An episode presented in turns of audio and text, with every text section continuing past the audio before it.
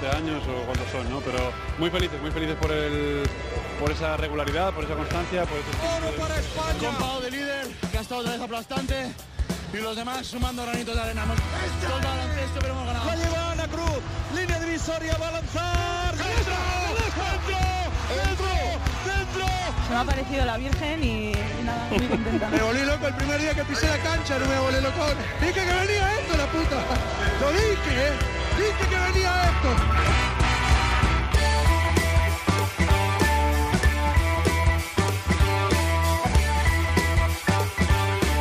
En capítulos anteriores. Esta charla con Kino Colom la hacemos en un aeropuerto. Ha faltado un poco el respeto a los otros, digamos.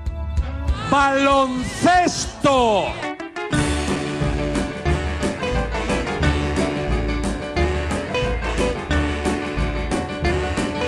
Bienvenidos, Onda Cero Nautas. A cuesta de enero es menos cuesta si hablamos de baloncesto y lo aderezamos, claro, con buena música. Tenemos muchísimas cosas que contarte y de las que hablar con el entrenador de Liberestar Tenerife, Fotis Katsikaris. Con José Manuel Beirán en el diván de Beirán vamos a hablar sobre la psicosis de las lesiones y cómo estas afectan al devenir de un equipo. Melotero te va a traer un cuento navideño de esas historias que te van a sorprender. Pepe Catalina y Joe Llorente en el pick and roll, la crónica en rosa con Alberto Pereiro y lo que podríamos titular Los renacidos con Edusel en el rincón de Mateo. Vamos a toda velocidad, al galope tendido, juego rápido y en transición, con Sergio García de Peiro dando las últimas indicaciones. Balón al aire. Comienza el partido. El baloncesto se juega en cuatro cuartos. David Camps.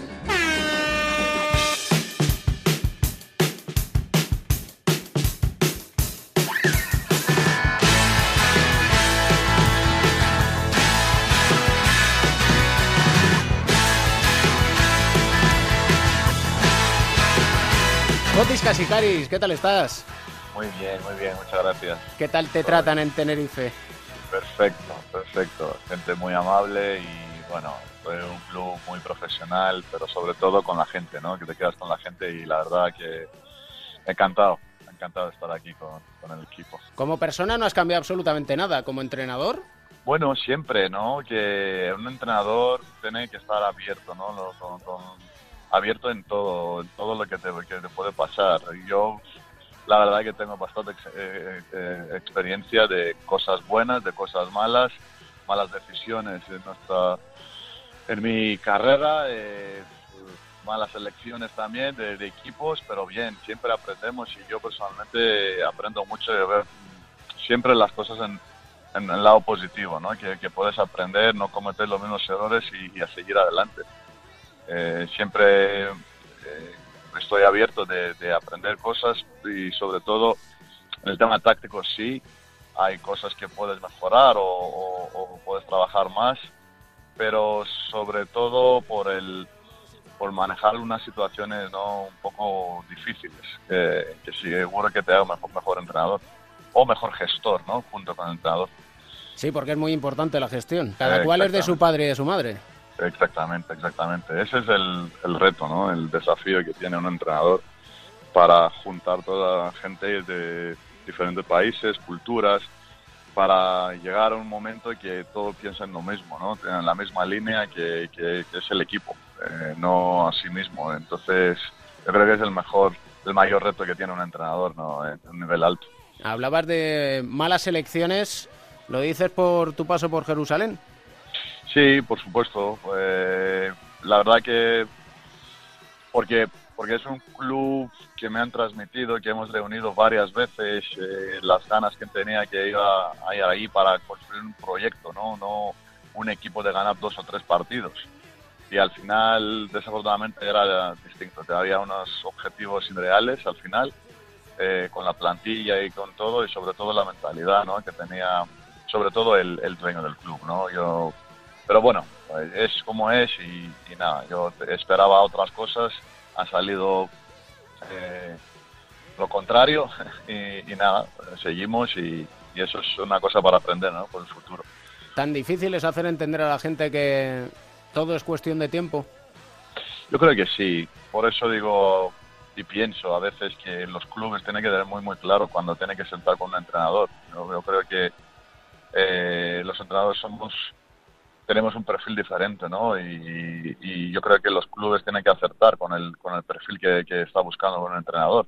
Hay entrenadores que, viven con los resultados o, trabajan de una manera distinta. Hay otros que necesitan su tiempo de verdad de trabajar de un proyecto, ¿no? De, no, no solo de uno o dos resultados. Entonces, ahí es una, ¿no? Es una, es una cuestión que un club lo que necesita, y por supuesto el entrenador, cuando tiene esa, esa capacidad de decir para elegir, porque no tenemos siempre, como bien sabemos, de, de, de, los proyectos o a dónde se va a trabajar. Como entrenador, ¿cree que estamos cegados por la NBA? Bueno, es así, la vida es así y NBA es la mejor liga del mundo y seguro que condiciona eh, mucho, eh, sobre todo los talentos europeos, el sistema que también afecta en las elecciones, pero bueno, eh, hay lo que hay y, y nosotros en lo nuestro, ¿no? pero sí que sí que es un tema que condiciona mucho el baloncesto europeo. Y sobre todo porque, eh, lo comentaba antes, el aspecto psicológico, semana sí, semana también, están aquí los ojeadores de la NBA viendo los nuevos talentos o posibles futuros jugadores de la NBA. Eh, Fotis Katsikaris lo vivió en Murcia con Campazzo. Eh, sí. que estaban continuamente allí, normal, porque Campazzo es un jugador extraordinario, pero ¿cómo se puede manejar eso y cómo afecta?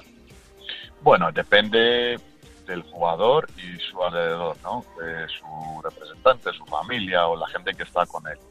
Eh, cada uno, bueno, es como es, entonces cómo lo maneja y luego a partir de ahí yo personalmente como entrenador a ver cómo lo puedo tocar ese tema que no le afecta porque sí que es muy bonito que tiene los apoyadores, que todo el run run de tu nombre y tal, pero lo otro que tienes que hacer es hacer los deberes del día a día y cómo puede crecer como jugador, ¿no? Mejorar y todo eso. Entonces, si le afecta mucho, por eso digo, depende del carácter de cada jugador. Le afecta mucho y le puede hundir. Y al final se obsesiona, eh, se desespera si no sale, porque, porque bueno, sabemos cómo funciona el sistema NBA, ¿no?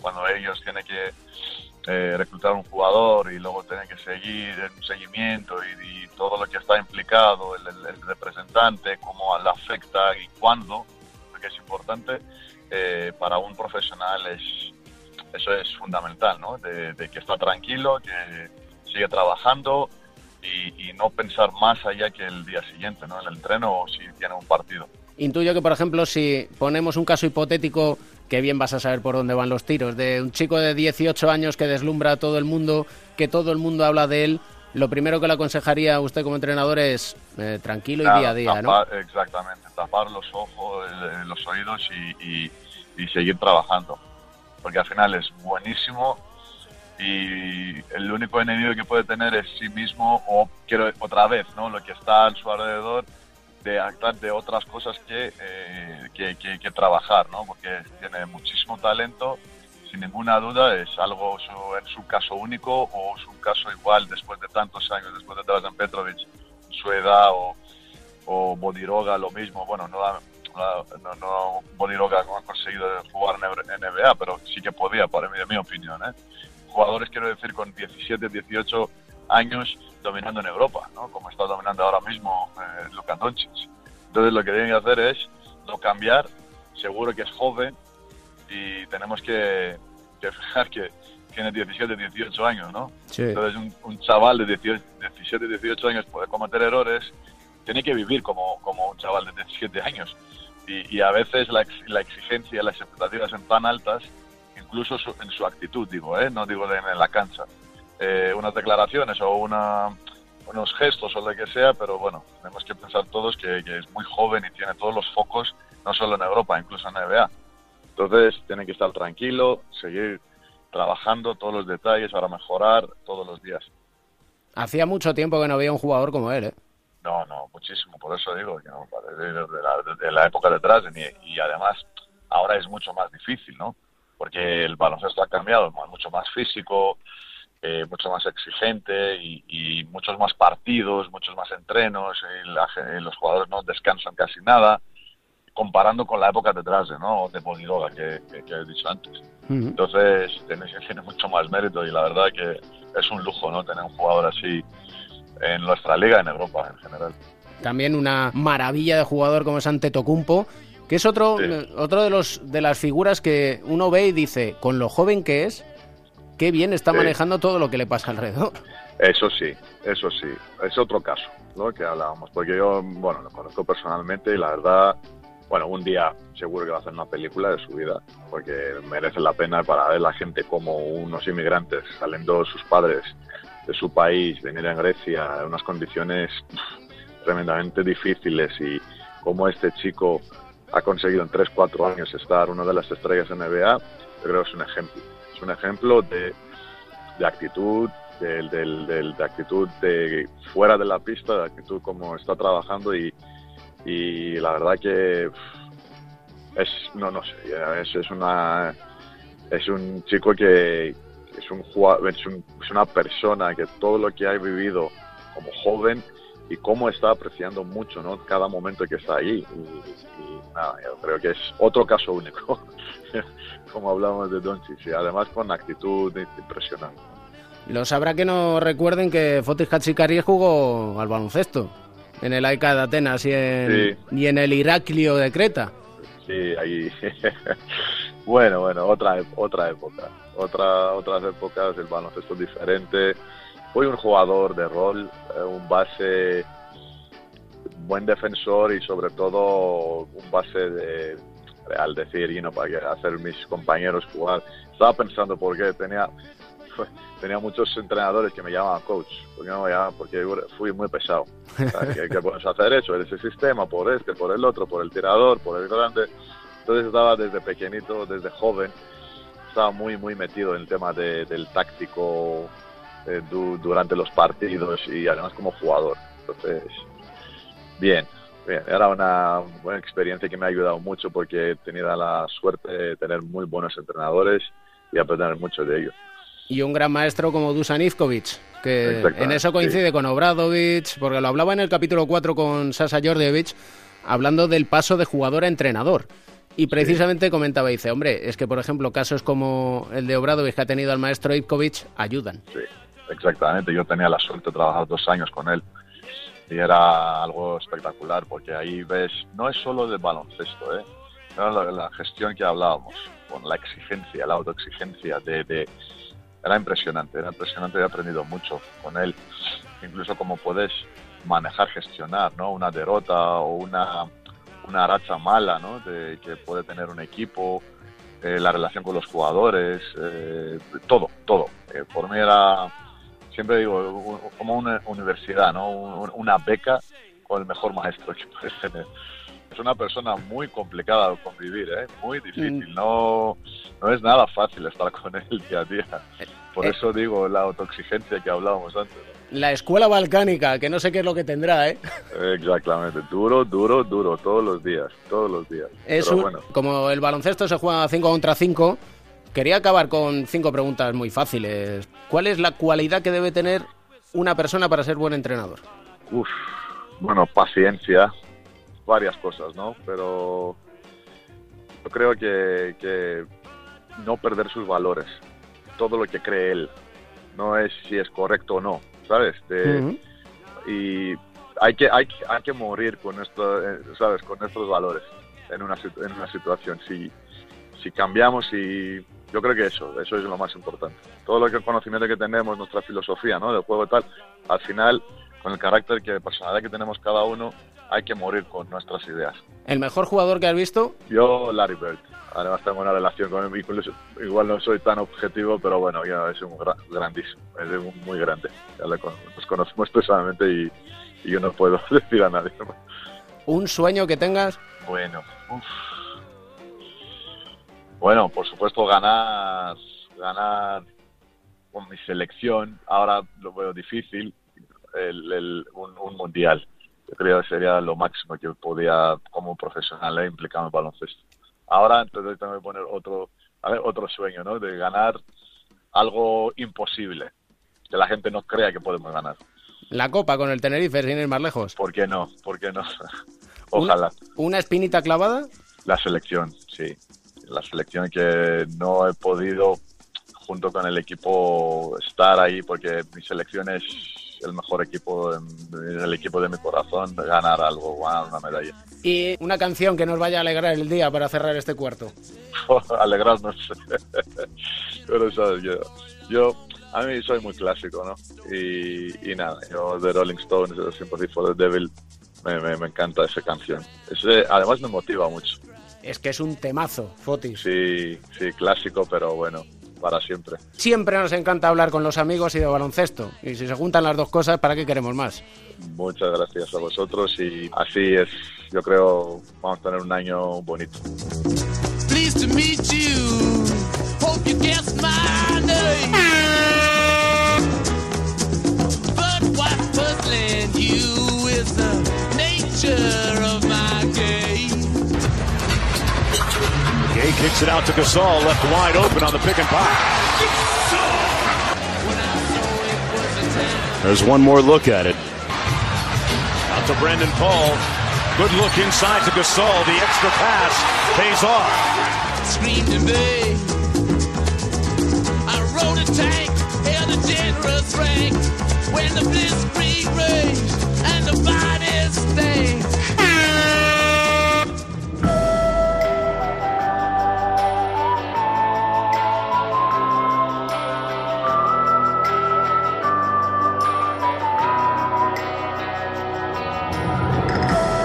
El diván de Beirán, nuestro psicólogo del deporte y medallista olímpico, José Manuel Beirán, ¿qué tal estás?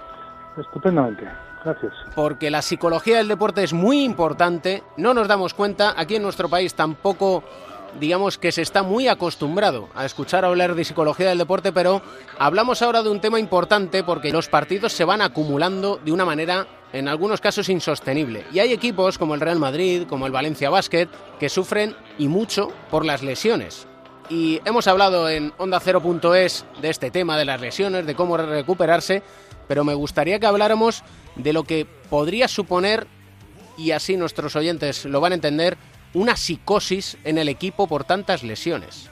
No está bien dicho, probablemente. Probablemente, pero de esta manera lo entiende todo el mundo, porque es el término que se utiliza muchas veces eh, cuando hablamos de lesiones o cuando hablamos de alguna cosa así en la que se focaliza la atención. Es verdad que hay muchas lesiones porque hay muchos partidos muy seguidos, muchos viajes, pero no creo que sean muchas más de las que hay otras temporadas. Lo que pasa es que a veces se acumulan en un momento determinado y viene el problema este de empezar a pensar todo el mundo que tenemos demasiados lesionados, hablar mucho de las lesiones.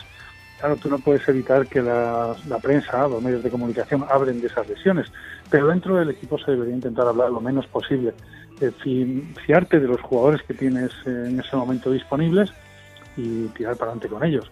Porque si no, a veces haces declaraciones, como he visto alguna vez, en el que dice, bueno, a ver si esta semana no se nos lesiona nadie. Hay que salir a este partido, lo más importante es que no se lesione nadie. La manera más fácil de lesionarse es tener miedo a lesionarse. O sea, cuando tú sales a jugar un partido y estás pensando que no me lesione, que no me lesione, tienes muchas más probabilidades de lesionarte. No quiere decir que te vas a lesionar seguro, pero es más fácil que, mm, que puedas tener una lesión. Tienes que salir a jugar como has jugado siempre. Lo que pasa es que fuera de ese partido hay que tener cuidado, la gente que está alrededor, en que los jugadores descansen lo suficiente. Y cuando digo descanso no es solamente descanso físico, sino descanso mental. Que algunas veces muchas lesiones vienen provocadas por eso, no solo por el aspecto eh, físico, sino por el psicológico, por el cansancio mental por el estrés acumulado.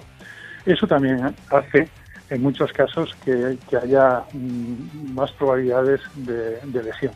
¿Y cómo se puede descansar mentalmente? Pues mentalmente se descansa haciendo otras cosas. Por ejemplo, no es descansar si tienen que ir los jugadores a ver vídeo, no es descansar el día que estás viajando. Muchas veces se viaja y dice, bueno, este es el día de descanso de la semana y a lo mejor has estado 10 horas de viaje, sentado en un avión con las piernas encogidas eso no es descansar tampoco. Hablando de baloncesto, solamente viendo a tus compañeros o a los técnicos, eso tampoco es descansar. Descansar es intentar desconectar, hacer otra cosa. Lo, entienden perfectamente los jugadores que tienen niños pequeños. Descansar es llegar a su casa y ponerse a jugar con su hijo pequeño, que a lo mejor te está haciendo que, mm, que tengas que hacer un esfuerzo por estar jugando con él y dices, bueno, si es que no para un momento, pero estás descansando estás disfrutando de eso. O sea, descansar no solamente es, no sentarse o tumbarse en la cama, eso no es descansar, o tener la mente en blanco, porque es imposible. nadie tiene la mente en blanco. Entonces, descansar es hacer otras cosas diferentes. Descansar muchas veces, para muchos deportistas, es estudiar. Es, es que tienen que preparar un examen o hacer un trabajo y cuando llegan a casa cansados de, de, un entrenamiento o de haber jugado poco o porque no lo están pasando bien, tienen que ponerse a estudiar aunque les cueste mucho. Eso también es descansar del, del baloncesto. Y en eso sí que tienen que tener mucho más cuidado todos los entrenadores, en lugar de tantas horas, en lugar de tantos eh, entrenamientos mañana y tarde, mmm, fijarse en eso. No solamente es cuestión de rotaciones o de jugar menos minutos, yo creo que lo de los minutos se van acumulando los minutos, pero donde se acumulan de verdad las horas es en los entrenamientos, en los viajes y en todo el trabajo de la semana. ¿Y es entendible que un jugador tenga ese miedo a lesionarse porque ve que hay cuatro o cinco compañeros que están lesionados? Bueno, sobre todo cuando lo estás oyendo. Tú, que no te lesiones, que eres el único que nos queda en este puesto. Fíjate lo que les ha pasado a los demás. Cuando empiezas a hablar de eso, sí puedes tener un poco más de miedo. Normalmente, cuando sales al campo, se te suele olvidar. O sea, sabes si juegas normal, eh, normal. Lo que pasa es que algunas veces se habla mucho de esto. Cuidado en este, vete con cuidado, vete con cuidado a un jugador que mmm, no lo entiendes. O ir con cuidado que es ir más despacio, correr menos, eh, no ir a poner tapones o no ir a hacer un mate fuerte, pues una cosa esa es a lo mejor, pero si no. Y luego también depende del tipo de lesiones que sean. Cuando son muchas lesiones musculares, pues sí puede ser, en varios jugadores, pues sí puede tener a lo mejor un componente de, de cansancio físico o también mental, pero hay veces que son lesiones que no tienen nada que ver una con la otra y que son caídas eh, de verdad mala suerte, no todas las lesiones son mala suerte, pero muchas de ellas sí. Entonces no tiene por qué pasarte a ti la lesión que le ha pasado a otro. También es verdad que ahora tiene más trascendencia o se, se, nota más porque eh, a lo mejor se lesiona un jugador tuyo y ese mismo día o esa semana se lesionan otros dos de otros equipos y sale en todos los sitios y se habla mucho de, de, de la cantidad de lesiones que hay. Y luego hay que tener mucho cuidado con los jugadores que no descansan en verano. O sea, que no solo es descansar entre semana o descansar algún rato cada día, como en el sentido que decía antes, sino también descansar pues cuando llegan los, eh, pues ahora en Navidad, dos días o en verano. En verano tú puedes trabajar muchísimo para hacer un trabajo diferente al que estás haciendo durante todo el año. Eso también es descansar, pero tienes que coger unos cuantos días por lo menos en los que intentes no pensar en baloncesto, ni hablar de baloncesto. Si consigues eso, es mucho mejor y con eso también descansas. En la NBA tienen mucho más tiempo de descanso que aquí y lo tienen todo acumulado en el mismo momento. A lo largo del año juegan cada dos días, lo mismo que van a jugar ahora los equipos de Euroliga o los equipos que juegan en Europa.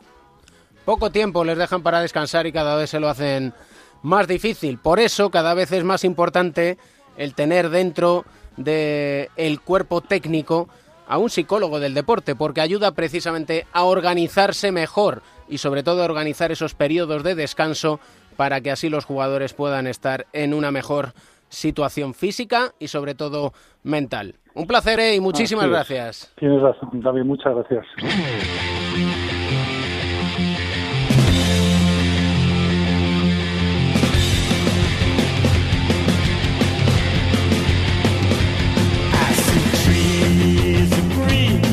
vuelta con Melotero, ¿qué tal estás? ¿Qué pasa, Camps? Vamos ¿Cuánto a tiempo, ir, eh? ¿verdad? Eh? A ver, Vamos a ver, a- descubres el personaje. A Revelación de la liga. Su madre se llama Tammy, jugaba al baloncesto en el equipo de la Universidad de Brown. Su padre, Eric, era uno de los running man del equipo de fútbol americano de la misma universidad. ¿Tiene algo que ver con el verde que te quiero verde? Eh, el nombre sí, aunque él es taronja, no lo olvides. Hablamos de Eric Green. Comenzó a jugar al baloncesto a los 5 años con sus padres en el patio de su casa. Su madre, jugadora de baloncesto, lo machacaba triple. Su padre, jugador de fútbol americano, Eric Senior, lo posteaba y lo inflaba tapones. Hasta los 14 años no ganó un partido en el patio de su casa. Es la historia de superación de un jugador, Eric, que era muy bueno al baloncesto. De hecho, en la escuela le limitaron sus minutos. En cuanto anotaba 20 puntos, el entrenador lo sentaba. Y muy bueno jugando al fútbol americano. Una lesión, una rotura en el codo, le alejó del fútbol americano y le llevó al baloncesto. Es decir, jugador por casualidad de baloncesto, no es casualidad que sea uno de los grandes fichajes, sino el mejor fichaje que se ha producido esta temporada en la Liga Endesa, y lo tiene el Valencia Basket. Pero esto no era un cuento de Navidad, que por ahí había empezado yo. Bueno, bueno, ahí voy, al lío, Ah. al lío. Bueno, Green, Green tiene tres hermanas pequeñas. Courtney, 23 años, Madison, 17 y la pequeña Aliyah, de 9. Aunque en su casa siempre ha habido más niños. Sus padres el principio, desde muy jóvenes, le enseñaron a compartir, ser solidario, desinteresado. De hecho, su madre, al retirarse, se convirtió en la directora de servicios sociales del condado de Frederick, en Virginia. Y su familia se convirtió en familia de acogida de menores. Durante años, los hermanos Green han convivido con niños que pasaban desde un fin de semana hasta 17 años. Escucha.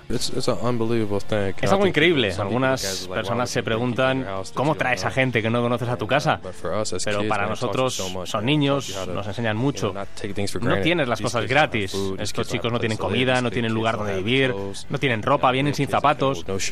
Eh, Estos chicos viven a la intemperie pero te enseñan tanto, te enseñan cómo cuidar a los demás, cómo ser un buen hermano y una buena hermana, y cómo ser un modelo para otras personas y nunca despreciar a nadie. Esto me suena, no es por ser viejoven o viejuno, que incluso lo podemos llegar a ser. Esto es que bello es vivir con James Stewart al mando. Te pega más lo segundo, lo de viejuno, ¿eh?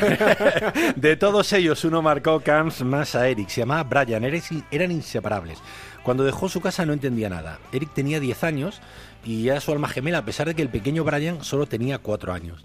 Pasado el tiempo todavía se acuerda de él. Te diré que hay muchos de esos niños que pasaron por la casa de Eric, de Green, que, se han puesto en contacto con él. ¿Tú crees que ha vuelto a coincidir con Brian? Me encantaría, porque entonces ya sí que sería la cuadratura del círculo, pero... Bueno, lo escuchamos, ¿no? Venga, va. Brian era uno de mis favoritos. Nunca me olvido del día que se fue. Empecé a llorar cuando mi madre me dijo que no regresaría. Él era como, bueno, pues como mi hermano pequeño. Nos llevábamos cuatro años, pero hacíamos todo juntos. Comer, dormir. Bueno, éramos los mejores amigos del mundo. Lo cierto es que no he podido estar en contacto con él. Ojalá pudiera contactar con, con él ahora. Con otros sí que estaba en contacto, en el barrio o a través de las redes sociales, pero con él, bueno, pues es una persona especial en mi corazón y la verdad es que siempre me acuerdo de él. Llamamiento a todo el vecindario porque siempre viene bien el intentar ayudar a encontrar esas almas gemelas. ¿no? Gemelas, siempre viene muy bien, pero a pesar de todo esto, Green eh, nunca lo tuvo fácil, ¿eh? es un trabajador. Cuenta su entrenador en Virginia, James Johnson, que para mejorar el tiro le propuso hacer 20.000 lanzamientos un verano. Le dio una máquina y cuando llegó estaba reventada de tiros. Eh, ese año acabó como máximo anotador de la liga universitaria con un porcentaje de casi el 50%. Dice Johnson, muchos chicos hablan de trabajar, Eric trabaja. Es quizá parte de, de su filosofía vital. Bueno, yo miro atrás y pienso la suerte que he tenido, y lo duro que trabajé para llegar donde estoy. He crecido mucho como persona, no solo por mí, sino cuidando de mi familia, teniendo en cuenta a los demás. Siempre trato de devolverle a la sociedad aquello que me da. Me enseñó a no pensar en mí mismo, a estar ahí para los demás. Yo he tenido mucha suerte, pero muchos otros no la tienen, ya sabes. Volver y estar ahí apoyando, intentar ser una mejor persona es algo increíble. Y te voy a contar para finalizar una curiosidad. Él lleva el 32. Algunos piensan que es por Magic. No me digas que tiene un porqué. Tiene un porqué y lo sabemos. O sea, se lo cuenta Álvaro Paricio, nuestro compañero de ACB.com. Y es que en su casa eh, jugaban a todo y según nacían les asignaban un número, ¿no? Por ejemplo, él, él era el 1, era el hermano mayor. De hecho, jugó con el 1 en Grecia, en Olympiacos. Su primera hermana el 2, el 3, el 4 y tú dirás, ¿y por qué el 32? Bueno, sus hermanas jugaron en instituto, una con el 3 y otra con el 2. Sumando los dos números sería el 32. Pero sobre todo porque era el número que su madre llevaba cuando jugaba al baloncesto en la Universidad de Bravo. Por su madre, sí señor. Y es que hay que hacer absolutamente todo por las madres. Como las madres hacen todo por nosotros, Mel. Por ejemplo, este programa se lo podemos dedicar a ellas, ¿no? A ellas sí. No, no es el Día de la Madre, pero bueno, ya por adelantado. Perdona, te digo una cosa. ¿El Día de la Madre sabes cuál es? Todos, los días del año. Ah, muy bien, ¿eh? No nos ha quedado mal el tema, ¿eh? Yo creo que no, ¿no?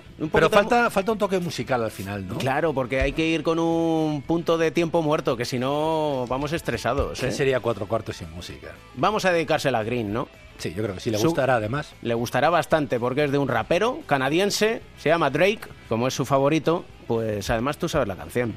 dilo tú mejor. No, no, eh, es que mi inglés no es bueno, ¿eh? No, pues anda que el mío.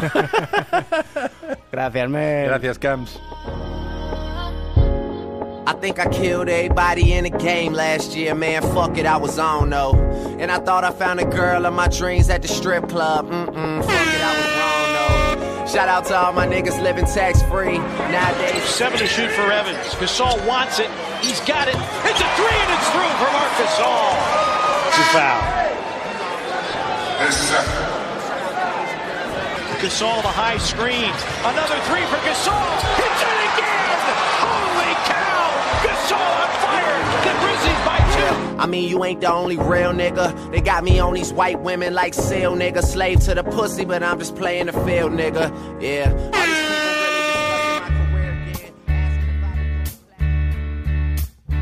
You these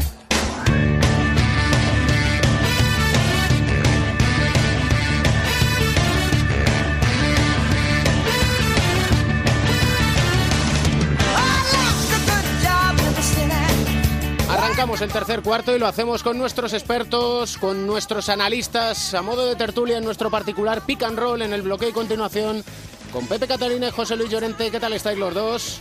Muy bien, muy bien, pero nosotros somos analistas. No somos Si empezamos a mirar esto del baloncesto, somos muy dados a las estadísticas. Y sin ir más lejos, en minutos jugados, por ejemplo, de entre los 15 jugadores con más minutos jugados, solo encontramos a Sergi Vidal, que tiene 37 años del Juventud de Badalona, y a Tomás Bellas. Y eso es preocupante porque faltan referentes. Sí, lo fa- sí faltan, y sobre todo jugadores españoles. En, en otros tiempos he disfrutado mucho viniendo a ver al jugador referente español, que en todos los equipos hay, referente o referentes, por ese nivel de identificación que creo que sentimos todos. Y se nos está envejeciendo el, el- al jugador español, ¿no? Porque los buenos los tenemos muy lejos, los disfrutamos solo un mes con la selección española, que es un tiempo más bien escaso, y las ligas nacionales e internacionales, las ligas de clubes son nueve y diez meses. Y bueno, viendo un poco ahora mismo cómo está el panorama de la importancia y el peso específico que tienen los jugadores españoles en las eh, principales estadísticas y, y clasificaciones individuales, pues uno ha de preocuparse, ¿no? Porque hay muy poquitos a día de hoy. Yo creo que el asunto es eh, totalmente lamentable y los clubs, en tienen una falta enorme eh, de sensibilidad para su producto, porque una parte muy importante de, del producto baloncesto es el jugador nacional. Lo hemos visto hace unas semanas con las ventanas, con unos jugadores eh, a los que todos eh, hemos calificado de equipo B o C, etcétera, con una cierta falta de consideración hacia ellos unos más, otros menos, eh, pero lo cierto es que, en fin, siempre nos, nos habían generado ciertas dudas a todos y que luego respondieron, como tantas veces ha sucedido con los jugadores españoles en el ámbito internacional y como ya sucedía en mi tiempo, a la perfección. Y, y dieron una muestra una vez más de que los jugadores españoles cuando les dan minutos eh, responden. Y hablas a nivel de, de selecciones, Joe, pero acuérdate, y lo has recordado tú varias veces desde que intervinimos juntos en este programa, eh, que además normalmente lo que se pone de moda o se sigue o genera tendencia, lo que va bien, lo que gana, lo que tiene éxito. El Valencia Basket ganó la liga con una plantilla donde el núcleo principal e importante de jugadores son españoles y de hecho su política de fichajes se sigue manteniendo por ahí, con lo cual tampoco deberíamos obviar tampoco Sí, yo- me yo me acuerdo hace años, voy a contar aquí una anécdota que hablaba hablaba con eh, con el responsable de estudiantes y yo le comentaba eh, en fin no revelaré quién para no eh, yo le comentaba de que, que por qué no luchaban más para que se impusiera eh, la, la obligatoriedad, ya que ellos tenían, era cuatro estudiantes, tenían españoles, para que los demás eh, tuvieran, hicieran como ellos también y, y la liga tuviera más españoles. Y me miró así y me dijo, no, no hacemos eso porque esa es nuestra gran ven- ventaja.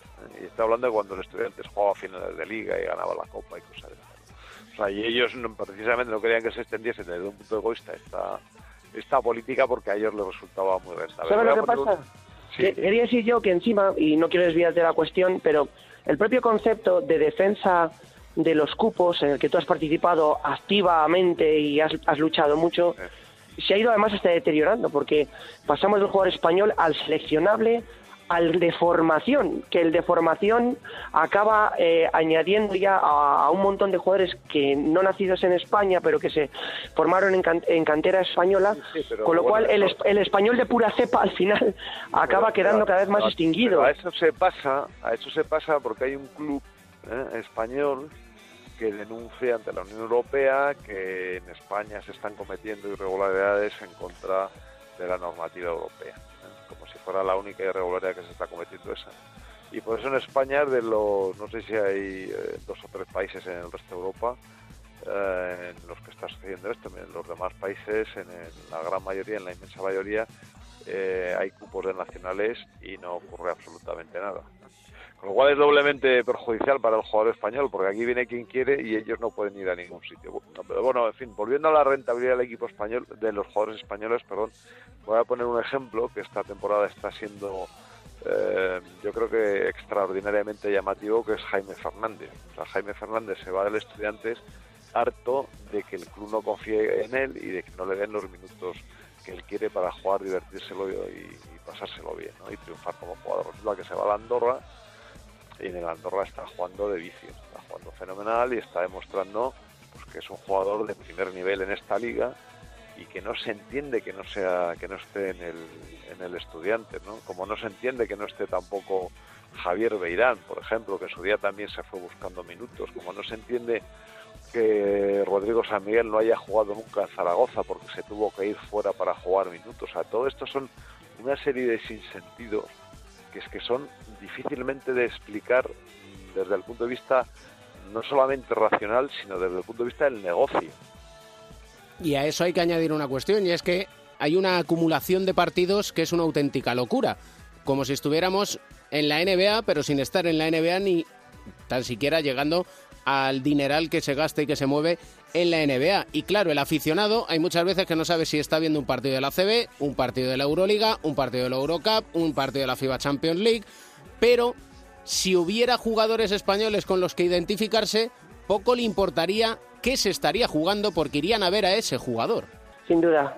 La verdad que todo lo que habéis expuesto y principalmente yo, ¿no? Con, con esos casos tan claros, demuestran a veces que, que no sé si es una, una tendencia, si es falta de personalidad, si es una, una coyuntura económica. También se ha dicho muchas veces que para tener un buen jugador español hay que sobrepagarlo, que, que vale más caro que un jugador extranjero, ¿no? Que sería también otra cuestión de, de llevar es ahí un como... debate, mira, ese es un debate del que podemos hablar.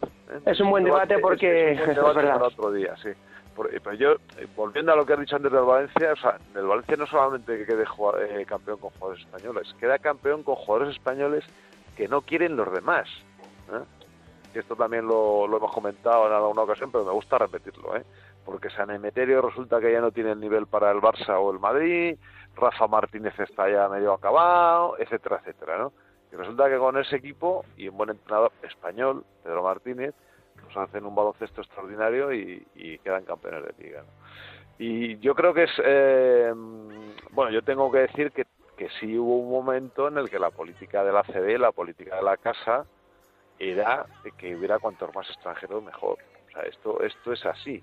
O sea, no había ninguna ninguna recomendación para que se facilitara a los jugadores españoles y sí había recomendaciones para que hubiera cuantos más extranjeros. Pues yo te voy a decir algo, y en un guiño un poco, a lo mejor a alguna época en la que a alguno de nuestros oyentes le quede lejana, pero que a otros no. Yo disfrutaba tanto viendo aquel fantástico CAI Zaragoza, viéndote jugar a ti, a Indio Díaz, a Fernando Arcega, que a los buenísimos americanos que había por entonces. Porque como había solo muy pocos, realmente se trataba de acertar. Y los jugadores españoles tenían un papel que daba gusto veros. Eso ya se ha ido perdiendo y sería bueno que se recuperara más que nada para que el aficionado que no vive el día a día del baloncesto de repente un día ponga la televisión, nos escuche en la radio, nos escuche hablar de un jugador y no diga, ¿ese quién demonios es? Un auténtico placer. Igualmente. Bien, Muchísimas gracias. El placer ha sido mío.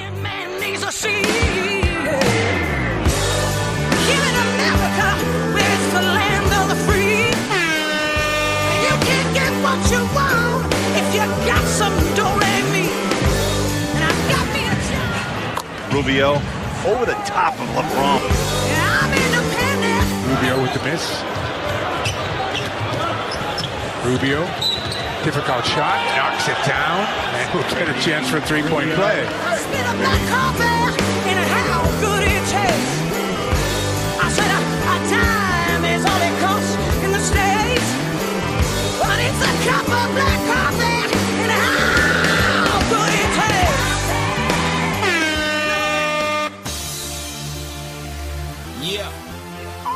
money, heroes, private jets, polish.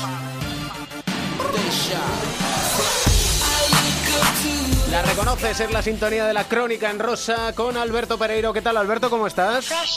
Vamos ahí, ¿qué tal? Estamos ahí ya otra vez. Hombre. Con la, con la borrica brincos. No, me no, si te parece. Lo unimos con el rincón de Mateo, con Edusel. ¿Qué tal estás, papá de Mateo? ¿Qué tal? Muy buenas. Volvemos a hacer el llamamiento a donar médula. Sí, que la gente se haga donante de médula, que cuesta muy poco y podemos regalar vida en vida y darle una segunda oportunidad, eh, si todo va bien, a ese a esa persona que está en el hospital, a ese peque que necesita un donante de médula para, para seguir adelante, ¿no? Y hay que hay que dar esperanza, es el punto de partida para poder eh, tener esa oportunidad, ¿no? Y cuanto más compatible sea ese donante, más oportunidades habrá de que el trasplante vaya bien y por eso hacemos un llamamiento como cada semana para que la gente se haga donante de médula, que se informe, se conciencie y forme parte de, de ese gran equipo mundial que somos los que estamos en el Banco Mundial de Donantes de Médula. Pereiro, nos vas a hablar de una de las grandes estrellas de la NBA. Os voy a hablar de uno que es muy famoso en esta sección, que es posiblemente uno de los dos reyes del trash talking en Estados Unidos, como son eh, Draymond Green y Joel Embiid, que es... Mira, yo creo que era necesario que habláramos eh, con él antes de finalizar el año, porque eh, estamos hablando de un tío que es eh, carismático para todo, tiene todo lo que necesita, no estáis de acuerdo conmigo, para ser una estrella de cualquier deporte, porque su grandísimo nivel de baloncesto, con una altura inusual para la clase que tiene, porque él ya ha dicho más de una vez que quiere terminar su carrera como base. Eh, Recordemos, estamos hablando de un tío prácticamente de los 15. ¿eh?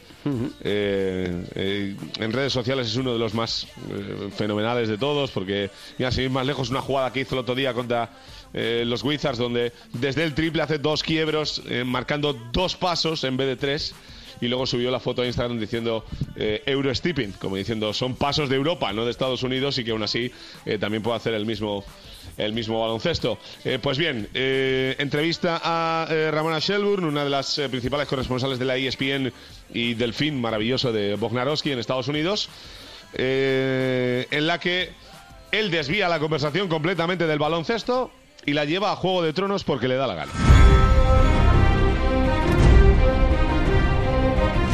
Entonces ya Ramona Shelburne le pregunta, dice, "¿Pero ¿por qué quieres hablar de esto? dice, no, porque después de analizar muy a fondo la serie y verme tres veces todas las temporadas, voy a dar un spoiler del final. Será verdad. No, no, tal cual. Y le pregunta, a ver, ¿por dónde vas? Y dice, y es que John Nieve no se sentará en el trono de hierro con Daenerys. Ramona Shelburne le dice, pero bueno, ¿qué me estás contando? dice, sí, porque todo el mundo piensa que este lazo sexual y matrimonial que se ha creado ahora, es que es increíble esto, ¿eh? Va a desembocar en que los dos reinen y no será él. Y cuando le vuelve a preguntar por la historia, dice, y ahora ya podemos volver al baloncesto y te doy una exclusiva. Creo que los Warriors están preparados para siete partidos en las finales contra los Sixers. Es Dios bendito. No le demos más vueltas a la película. O sea, es un fenómeno absoluto que vende la marca de una manera criminal. Acuérdate, David, que nosotros empezamos cuatro cuartos hablando de los dardos increíbles de Embiid a Rihanna antes de un All-Star. Sí, señor. Y, que quería con- Sí, sí. conquistar y que el le, corazón de le Rihanna. contestó que cuando fuera All-Star quedaría con él a cenar y creo que lo tiene bastante cerca. Habrá que ver si ese día, porque va a pasar, porque vamos a ver, yo creo que el que elija en Está haciendo méritos. el- hombre, hombre, que es un jugador. eh, los dos de Filadelfia, eh, tanto él como Simmons, eh, dos jugadores tremendos, pero es que Embiid tiene todo lo que. eh, por cierto, Embiid, que en un Instagram en verano mandó a, a pasear a la Barbol, ¿eh? Sí, sí. Eh, Fuck la Barbol, ese típico. Y ya sabéis que tenemos que hilar a los grandes héroes de la sección todos juntos, ¿no? Y lo que hilamos también con Juego de Tronos y Joel Embiid es lo que nos trae Edu Sell de historias de superación en el Rincón de Mateo, porque son hombres que han resucitado. Sí, pues muy típico, segundas oportunidades y bueno, podrían ser jugadores que perfectamente eh, burlaron a la muerte, ¿no? Eh, jugadores que han estado a un paso de, la otra vida, ¿no? Y, que luego, mira, hicieron una larga carrera en la, la NBA. Para mí el mayor caso de- y el más llamativo, sin duda alguna, fue Grant Hill, que en sus primeros, ahora los más jóvenes, seguramente Pereiro. No, no, yo, yo, yo, No, le recordará de su época de jugador, sino Yo, como de- yo le reconozco, no, y de jugador por lo que sufrió al final y, y después de pasar una época de lesiones horrorosas, estabilizarse otra vez a un gran nivel, ¿no? Sí, tú sabes que él eh, hubo una... O sea, él cuando, cuando sale en, en la, en la NBA se habló de él como el siguiente Jordan, ¿no? Y de hecho llegó a hacer un contrato... Una clase espectacular, ¿eh? Buenísimo, eh, casi 100 millones en 7 años firmó eh, y luego él tuvo un problema eh, de una lesión que cuando se estaba recuperando, eh, de repente un día empezó a notar eh, fiebre brutal, eh, le llevó su mujer al, al hospital y vieron que dentro de- del tobillo que se estaba recuperando tenía una infección brutal y lo tuvieron que operar de urgencia. Eh, ese día no murió, pero vamos, eh, fue un milagro, él mismo lo reconoció y luego siguió jugando, no a tanto, no, no a, ese, a ese nivel, nunca llegó a ser una sombra de, de- de lo que apuntaba, ¿no? Eh, se quedó en el camino, ¿no? Pero fue una serie de esos jugadores eh, super clase que fue una pena que las lesiones eh, se cruzaran tanto en, en su camino y luego pues por, por afinar un, un- un quinteto de jugadores que burlaron a la muerte, eh, Lamar Odom, eh, Ronnie Turiaf, si os acordáis, Sí, para- señor. Paul Pierce también que, Es verdad. que en una pelea en un club nocturno le pegaron 11 puñaladas. Historias que nos dejan anonadados, que diría aquel. Ha quedado bien, ¿no? Bueno, yo creo que yo, vamos a ver, creo que ha quedado espectacular. Y lo único que nos ha faltado para hacer la cuadratura del círculo es que Joel Embiid aparezca en un capítulo de Los Simpsons. es verdad, es un fenómeno. Y tiene una cosa que es la perspectiva. Como nosotros tenemos perspectiva para recomendar ¿Cómo un tema, ahí, una eh? canción que Sí. nos alegre la vida. Y en eso Mateo es especialista. ¿eh? Eso es, el más grande.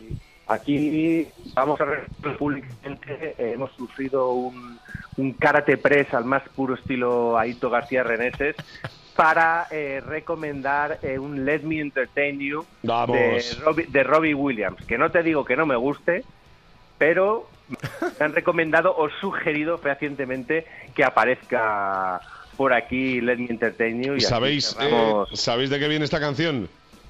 Esta canción viene de su eh, devoción y obsesión por Madonna. Eh, ya sabéis que él incluso eh, llegó a grabar un, un videoclip con ella y Madonna acabó desapareciendo por patas de la grabación del, del videoclip por eh, lo pesado que llegaba a ser Robbie Williams en cuanto a eh, una foto de lado, una foto de pie, vamos a cenar al tal, eh, tengo una... O sea, de locos. Robbie Williams, un hombre insistente y también un devoto de mi grupo favorito que son Kiss, con lo cual date cuenta. Edu, que son Grant Hill, un artista de la televisión, puro entretenimiento. Nosotros, unos artistas de la radio que es puro entretenimiento. Y hablamos de jugadores de baloncesto que son unos artistas del mejor deporte que existe, que es el baloncesto, con lo cual tratamos de entretener como Robbie Williams y este Let Me Entertain You para cerrar este capítulo de Cuatro Cuartos. Un placer. Mucho trash talking. para todos. Venga, un besito para todos. Chao, chao, chao.